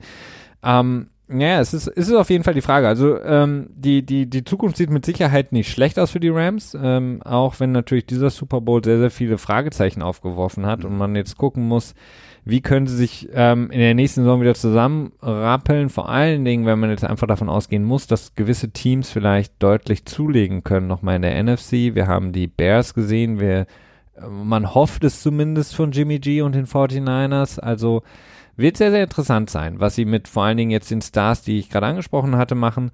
Ähm, ob sie ähm, ja, äquivalent nachholen können. Sie haben nicht unbedingt viele Draftpicks, das muss man auch noch dazu sehen. Sie haben einiges auch aufgeopfert durch die Trades, die sie gemacht haben. Das könnte sehr, sehr spannend werden. Auf der anderen Seite, die Patriots haben die wahrscheinlich ja, den größten Bargain, den die Sportwelt je gesehen hat, den Tom Brady. Ähm, Christian, ähm, alias ähm, Ian Rappaport, was glaubst du, äh, wird äh, da contractmäßig passieren für Tom Brady? Oder glaubst du, dass, ähm, dass man überhaupt jetzt nochmal demnächst sich zusammensetzen wird? Ja, es ist schwierig. Also die Cap-Nummer von ihnen ist in diesem Jahr relativ hoch mit 27 Millionen. Sicherlich nicht die höchste unter den Quarterbacks, aber schon ungewöhnlich hoch. Das ist eigentlich typisch, dass dann quasi eine Vertragsverlängerung gemacht wird, um halt die Cap-Number wieder ein bisschen zu drücken mhm. und das Geld ein bisschen in die Zukunft zu schieben ich kann mir schwer vorstellen, dass äh, das nicht ein Vertrag gemacht wird in irgendeiner Art und Weise, denn das sieht einfach komisch aus, wenn der der Quarterback quasi in seinem letzten Vertragsjahr steht. Das sieht immer schlecht aus, ähm, auch wenn man sich schwer vorstellen könnte, dass Tom Brady nicht nochmal einen Vertrag kriegen würde bei den Patriots. Ähm, dementsprechend glaube ich, dass da was passieren wird. Mm, Ja, ja doch, das, das äh, glaube ich schon. Also er hat jetzt noch ein Jahr, das heißt dann immer lame duck, ne? Das ist dann immer so die Sache. Unwahrscheinlich, kann ich mir schwer vorstellen. Auf der anderen Seite gibt's natürlich einige ähm, hochrangige Free Agencies bei den Patriots jetzt in diesem Jahr wieder. Äh, quasi das komplette Wide Receiver Core, abgesehen von äh, Julian Edelman wird Free Agent. Welches Wide Receiver Core? Genau, das kann man natürlich auch so sagen. Ne? Ähm, Philip Dorsett und äh, Chris Hogan sind da natürlich die prominentesten Sie ja. Cordero Patterson auch. Ja, Cordero Patterson natürlich auch. Ähm, alles nicht so Leute, die sich auf richtig viel Geld Hoffnung machen können in der Free Agency. Ich würde alle so, ja, vielleicht sogar unter sechs Millionen oder so, vier, fünf Millionen in dem Bereich ansiedeln. Gerade weil äh, ehemalige Patriot-Spieler auch häufig nicht so erfolgreich waren eben in anderen Offensiven. Das hat sich natürlich auch so ein bisschen rumgesprochen. Dementsprechend ist da der, die äh, das Bedürfnis dann natürlich auch nicht so hoch. Ähm, Aber die Patriots ja. selber haben ja auch relativ wenig Cap Space zur Verfügung, um ähnlich wie die, die Rams ist es bei denen. Ja. Das ist ähm, ähnlich. Haben sie jetzt jetzt stand jetzt, lass mich mal gerade schauen, sind sie Oh, bei 17 Millionen 17 sogar. Millionen bei dem, was oh. sie jetzt eben unter Vertrag Stimmt. haben. Ja. Ähm, und dann haben sie eben große Entscheidungen zu treffen, zum Beispiel Trey Flowers. Genau. Ähm, was macht man mit ihm? Der ja. deutlich äh, beste, qualitativ hochwertigste D-Liner, den sie haben und den sie auch in den letzten Jahren hatten. Einer der besten, der Free Agency erreichen wird. Ne? Ja, Wenn, deswegen ähm, einer, der viel, viel Bass generieren wird. Ähm, möglicherweise, es ist schwer zu sagen. Also ja. Also der könnte ein 10 Millionen Mann werden. Es könnte aber auch sein, dass er zu 14, 15, 16 ansteigen wird pro Jahr. Und was die halt, Summe werden die Patriots, glaube ich, nicht bereit sein zu zahlen. Und das ist halt auch die Frage, was passiert mit den anderen. Wir hatten ja über äh, Lawrence von den Cowboys gesprochen, wenn, mhm. äh, je nachdem, äh, es sieht so aus, als würde er es nochmal einen Franchise-Tag bekommen, aber sollte er einen Vertrag bekommen, dann ist das natürlich auch immer was, wo dann so ein Agent von Trey Flowers sich natürlich auch gerne dann orientiert. Wie gesagt, Trey Flowers muss man sagen, einer der besten D-Liner, den die Patriots in den letzten zehn Jahren überhaupt hatten. Ähm, mhm. Aus dem eigenen Hause sozusagen hoch äh, entwickelt. Dann ähm, Steven, Steven Gostowski, ähm, das ist ja. äh, der am Anfang für alle Patriots-Fans mal wieder im Super Bowl so einen kleinen heartbreaking Moment hatte, als er ein ähm, eigentlich im Dome sicheres Field Goal äh, daneben geschossen hat. Hat übrigens eine schöne Serie. Ist jetzt das, das äh, vierte Jahr in Folge, in dem, äh, in dem er in dem letzten Spiel mindestens ein Goal verschossen hat. Ja. 2015 gegen Denver, 2016 gegen Atlanta, äh, 2017 gegen die Eagles und jetzt dieses Jahr wieder einmal gegen die Rams. Und dann gibt's noch den guten, großen Trent Brown, Left Tackle, der mhm. diese Saison ähm, von, ja, aus dem Schatten sozusagen rausgekommen ist, ähm, auch wenn das schwierig ist bei seiner Statur und ein sehr, sehr ähm, großer Name geworden ist auf der Left Tackle Position. Ähm, Nate Solder ver hat vergessen lassen. Ähm, auch das ist eine Frage, die Patriots sich stellen müssen. Wie gesagt, mit relativ kleinem äh, Budget. Denn auch er wird ziemlich viel Geld verdienen können in der Free Agency, glaube ich. Also bei ihm war ja immer das große Fragezeichen, äh, die Arbeitsmoral und ähm, wie, wie sein Motor, heißt es dann immer, ne? Also wie. Die Arbeitsmoral äh, scheint wohl zu funktionieren. Ja, ja, scheint zu funktionieren, aber auch dann ist wieder die Frage, ähm, was ist mit äh, Nate Solder, der im letzten Jahr als äh, bestbezahlter Tackle dann, ich glaube, für 14,5 Millionen oder so zu den Giants gegangen ist. Ähm, da jetzt keine katastrophale Saison ge gespielt hat, aber. Ja, für 14 Millionen schon. Für 14 Millionen eben schon, genau. Und ähm, dann ist so die Frage, okay, sagen das sich Teams so, okay, das ist wieder so ein Tackle von den Patriots, äh, nee, wollen wir nicht so viel ausgeben? Oder kommt er dann auch in diesen wirklich sehr hohen Bereich rein von vielleicht 12, 13 Millionen pro Jahr? Und auch da glaube ich wieder nicht, dass die Patriots da bereit sind, so viel auszugeben. Also ihr seht, je nachdem, ähm, äh, wann die Feier vorbei ist oder wann das Wundenlecken vorbei ist, da geht's dann wieder ans Eingemachte. Relativ schnell für die Teams, relativ zeitnah, denn wir haben ja schon, ähm, ich glaube, ab 5. März ähm, nee Quatsch, ab 19. Februar, äh, sprich in diesem Monat, das ist der erste Tag, um äh, Franchise Transition Tag zu definieren für die Spieler. Dann im März ist die Deadline für diese Sachen und ähm, ja, im März 13. ist es, glaube ich, wenn das neue Liga-Jahr startet und die Free Agency startet. Dazwischen ist auch noch der Combine. Das heißt, diese Teams, diese beiden Teams, vor allen Dingen die Rams und äh, Patriots, die jetzt im Grunde genommen fast einen Monat hinten dran sind, was diese Kaderplanung angeht, im Gegensatz zu den Teams, die nicht in die Playoffs gekommen sind, die müssen jetzt sehr, sehr viel aufholen. Das heißt, es ist ein sehr, sehr kurzer Urlaub. Ähm, entweder ist ein fröhlicher oder eben trauriger. Und dann geht schon wieder ähm, ans Eingemachte, an die Kaderplanung fürs nächste Jahr. Ähm, eine Sache ist noch ganz interessant, Christian. Wir hatten ja, oder alle, die es ähm, gesehen haben, äh, die Werbung zu 100, äh, 100. NFL ähm, äh, äh, Saison. Saison, sorry, genau, ähm, mit, mit Marshall Lynch und im Grunde genommen fast allen Superstars, die man aus den letzten Jahrzehnten kennt und aktuell kennt.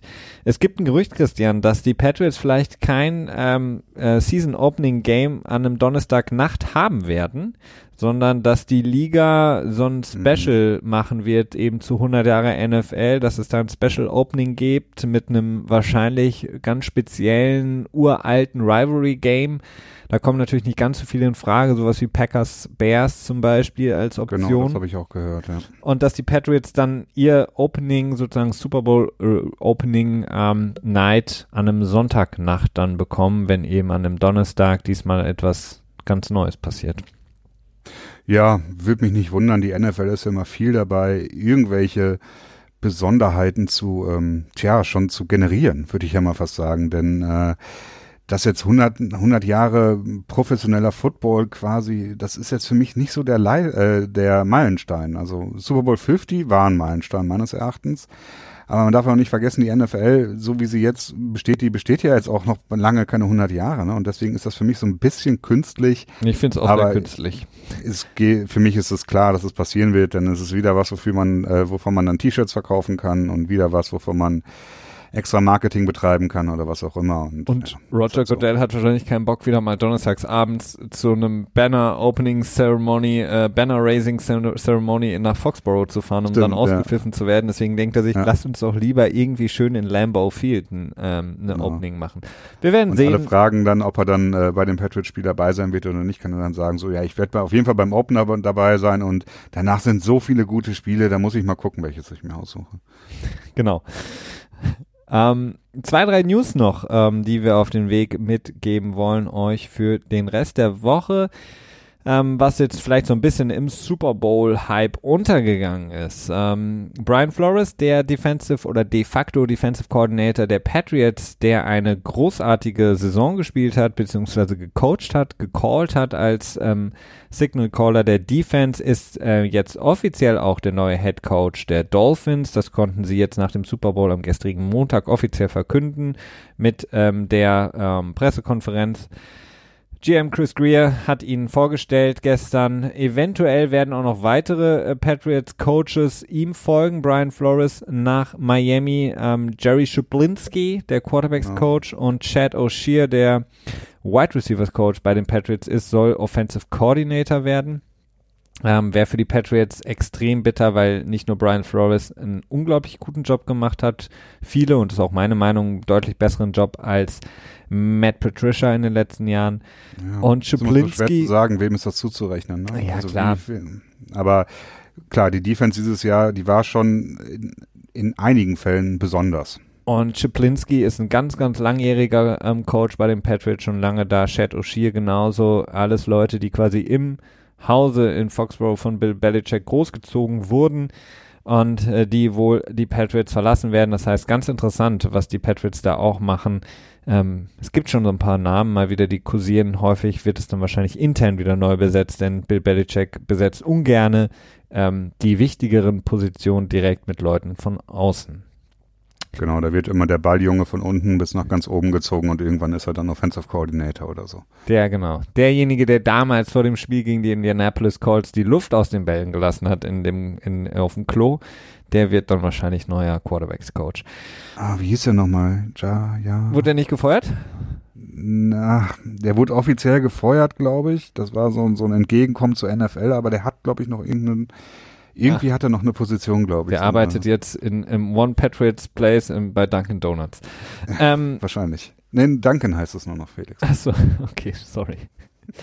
Die Bengals konnten jetzt auch nach dem Super Bowl offiziell ihren neuen Head Coach verkündigen, äh, beziehungsweise ja, das offiziell machen. Zach Taylor.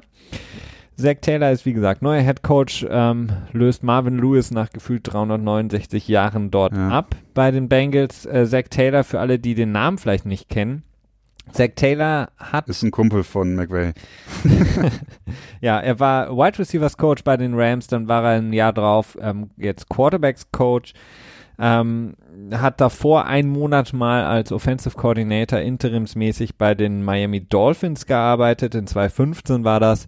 Ähm, relativ wenig direkte jetzt ähm, Erfahrung, was das angeht, aber die Bengals erhoffen sich damit einen frischen Neustart, ähm, ein offensive-minded Coach aus dem noch sehr jungen Co Coaches, Coaching-Tree, wenn man so will, von Sean McVay.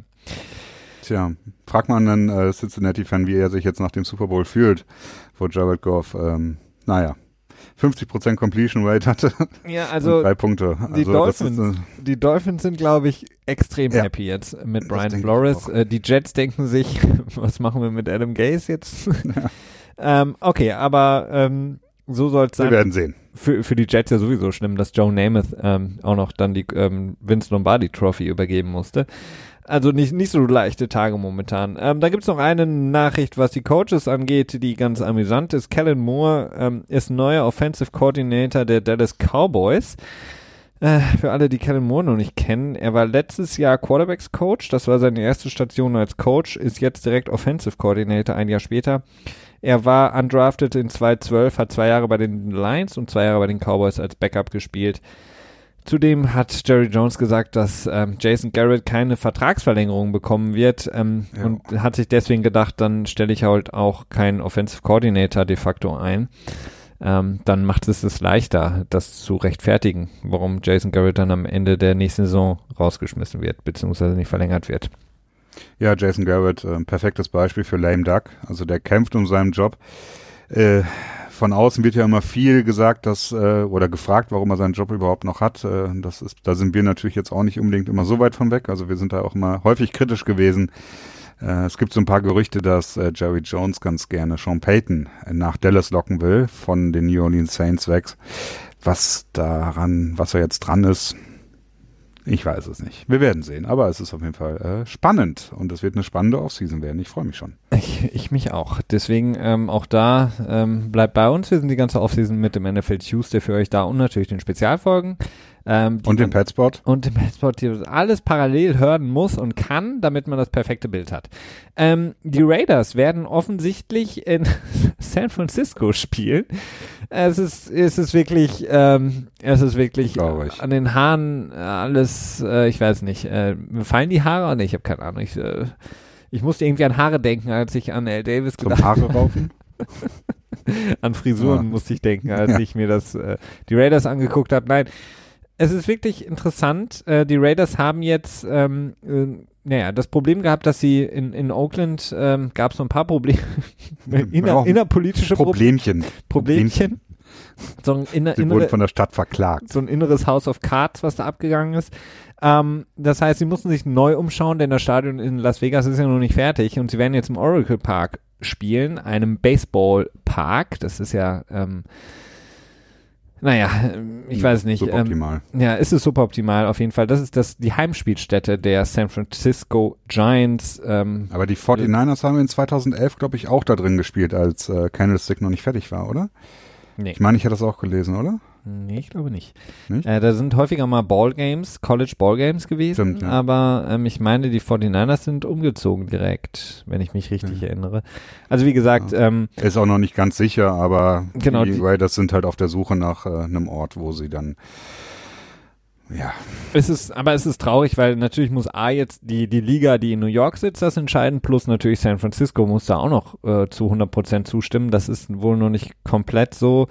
Ähm, naja, es ist, es ist schade. Also, ähm, die Raiders sind so ein bisschen so die Lachnummer geworden, die neuen Cleveland Browns, das, was sie da abziehen, das ist alles sehr, sehr skurril. Ähm, Christian, du hast gesagt, du freust dich auf die Offseason, auf die Free Agency. Mhm. Ähm, dann gibt es nämlich noch eine letzte News und da würde ich dich gerne direkt fragen. Ähm, es gibt was Neues zu Nick Foles, ähm, dem gläubigen Nick Foles, der jetzt seine ähm, die Möglichkeit hat, äh, bei den Eagles zu spielen oder auch nicht bei den Eagles zu spielen. Jedenfalls haben die Eagles die Option, die 20 Millionen, gezogen. Wie gesagt, wir hatten das schon mal angesprochen, Nick Foles könnte theoretisch, das ist jetzt nicht so wahrscheinlich, die 2 Millionen Opt-out ähm, Dinge ziehen und quasi 2 Millionen. Ich finde das sehr wahrscheinlich. Findest du sehr wahrscheinlich? Ja, der wird das auf jeden Fall machen. Würde mich wundern, wenn nicht. Wo, wo, wo siehst du ihn denn dann oder wo? Ja, die Sache ist dann, dann wird, das wurde ja auch schon berichtet, dass wenn er sich wieder rauskauft aus dem Vertrag quasi, seine zwei Millionen zurückbezahlt, dass dann die Eagles ihn tatsächlich franchisen wollen, äh, Franchise-Tag ihm geben, um ihn dann wegzutraden. Aber das wäre ähm, noch unwahrscheinlicher. Ähm, es geht so, es geht so. Also Foles, hat sich schon wieder einen Namen gemacht und ich könnte mir schon vorstellen, dass es jemanden gibt, der ihn auch nehmen würde. Und ähm, die haben jetzt gleichzeitig mitgegeben, dass sie einen Drittrunden-Pick für ihn haben wollen. Ja, finde ich, das ist jetzt nicht, das ist jetzt nicht so ganz so wild, ne? Ähm, also ich kann mir schon vorstellen, die Sache ist, die, die 20 Millionen kriegt er jetzt, glaube ich, ne? Das mhm. ist, glaube ich, die, die, die Summe. Option 20 Millionen, genau. Haben sie ja. gezogen, die Eagles. Ja, das Problem ist, es ist halt nur für ein Jahr. Und ähm, Nick Foles kann mit Sicherheit einen Mehrjahresvertrag erzielen. Ja, da, das mit Sicherheit. Ähm, die Sache ist nur einfach, die Eagles müssen, und das ist halt die Schwierigkeit dabei, sie müssen einen Trade-Partner finden, ähm, bevor sie dann, wenn sie wirklich in diese Situation kommen, die ähm, das Franchise-Tag auf ihn legen. Ähm, denn du willst natürlich nicht deinem Backup 25 Millionen Roundabout zahlen. Das heißt, ah. du musst den äh, Trade-Partner haben. Es muss alles soweit in trockenen Tüchern sein. Gut, du kannst das Franchise-Tag ja auch jederzeit wieder zurückziehen. Das ist ja die Sache. Du musst ja, also, nur darf er es halt noch nicht unterschreiben. Ja, eben. Vielleicht ist er ja dann auch, ist er dann auch genervt ja. und sagt sich, äh, Leute, ja. ich wollte mich hier rauskaufen. Ich hatte die Option, zwei Millionen ähm, oder beziehungsweise auf zwei Millionen verzichten oder zurückgeben. Ja. Ähm, und dann bin ich Free Agent und kann mir selber meinen Kram aussuchen jetzt legt ihr das Franchise-Tag auf mich, dann unterschreibe ich das schnell, dann habe ich die 25 Millionen sicher. Es ist noch unwahrscheinlicher, aber die, wie gesagt, die, das Problem ist halt, die Eagles müssen den Trade-Partner finden und dann eben diesen Weg gehen mit dem Franchise-Tag, um ihn traden ja. zu können. Wobei ich auch glaube, dass, äh, dass das Verhältnis zwischen Hugh Laurie, also dem GM, der Eagles und Nick Foles, also ich glaube, Nick Foles ist ein sehr umgänglicher Typ und der ist, äh, ich glaube, generell sogar sehr, sehr dankbar den Eagles für das, was er da, also ich glaub, so, der ist für alles Eindruck. Dankbar. Ja, alles und, von Gott ähm, gemacht wurde. Genau. Ich glaube, dass er einen relativ ähm, ja, äh, kooperativen äh, Charakter an den Tag Absolut. Legt. What would Jesus do, sagt er sich wahrscheinlich. ja. Oder, oder, oder, oder willst, willst, du damit sagen, dass vielleicht ein anderer Quarterback in Philadelphia nicht so umgänglich ist? ja, das ist ja die nächste Sache. Die Story, die um Wentz rausgekommen ist, dass er quasi äh, sehr egoistisch sei und ähm, naja, sich nicht wirklich ähm, sehr beeindruckt hat gezeigt von, von Foles und den Spielzügen, die für Foles quasi eingesetzt, äh, ein, implementiert wurden, dass er die nicht ausführen wollte. Da gab es so einige Geschichten, die er in Teilen, äh, denen er in Teilen widersprochen hat. Ja, ich bin gespannt, ob da noch mehr rauskommt in der Offseason. Also im Moment ist es noch zu wenig, um daraus eine Riesenstory zu machen, aber so richtig äh, viel ähm, Spaß scheinen die Leute in, in Philadelphia im Moment nicht zu haben. Wenn er ein kleiner Sidekick gegen den armen Lane Johnson, weil er einmal was gesagt hat, kriegt er jetzt jedes naja, Mal was auf den Deckel. Einmal war es nicht. auf jeden Fall haben wir sehr, sehr viel Spaß ähm, und ähm, hatten auch diese Saison sehr, sehr viel Spaß mit dem NFL Tuesday. Und ähm, ja, für uns natürlich auch die Möglichkeit, wo der Super Bowl vorbei ist, nochmal Danke zu sagen für jo, all definitiv. eure ähm, euren Support, ähm, die Nachrichten, die wir bekommen, die Kommentare, die wir bekommen, die Hörerzahlen, die wir natürlich immer verfolgen, ähm, dass wir sehen, dass es offensichtlich viele Leute anspricht, dass wir es tun, das finden wir sehr, sehr schön. Das ist sozusagen unser Gimmick, unsere Incentives, die wir haben, weil wir natürlich ziemlich incentive getrieben sind hier. ähm, und alles hoffentlich likely to be earned auch ist, dass wir so auch weitermachen können, aber davon gehe ich mal aus, oder Christian? Ich denke auch. Also wenn die, wenn das letzte Jahr ähm, ein Indikator dafür ist, dann geht es eigentlich nur nach oben und das ist ähm, bemerkenswert. Vielen, vielen lieben Dank dafür an euch, denn ähm, ja, wir sind mit ganz anderen Vorstellungen hier in diesen Podcast reingestartet, als es, wie es sich dann jetzt weiterentwickelt hat. Und ich bin immer nur wieder begeistert, wie gut das alles läuft, wie freundlich ihr alle seid und ähm, wie viel Freude wir euch bereiten können. Absolut. Und weil wir treu dem Motto No Days Off ähm, arbeiten, nicht, ähm, genau, werden wir natürlich auch in der Off-Season weiterhin für euch da sein, sprich mit dem NFL Tuesday und der Spezial ähm, Pod und natürlich dann auch dem Pets Pod da hin und wieder reingestreut. Das heißt, ähm, dadurch, dass alles in einem Feed ist, müsst ihr nur einfach weiterhin das Abo behalten oder uns abonnieren, falls ihr es noch nicht gemacht habt. Gerne natürlich auch weiterhin bewerten bei iTunes, darüber freuen wir uns auch sehr. Und dann hören wir uns ja, Christian, in der nächsten Woche schon wieder, oder? Genau, No Days Off. No Days Off. Wir danken euch. Vielen Dank für dieses Zuhören. Bleibt bei uns. Wunderschöne Woche euch. Bis zur kommenden Woche wieder beim NFL Tuesday. Bis dahin, macht's gut. Ciao.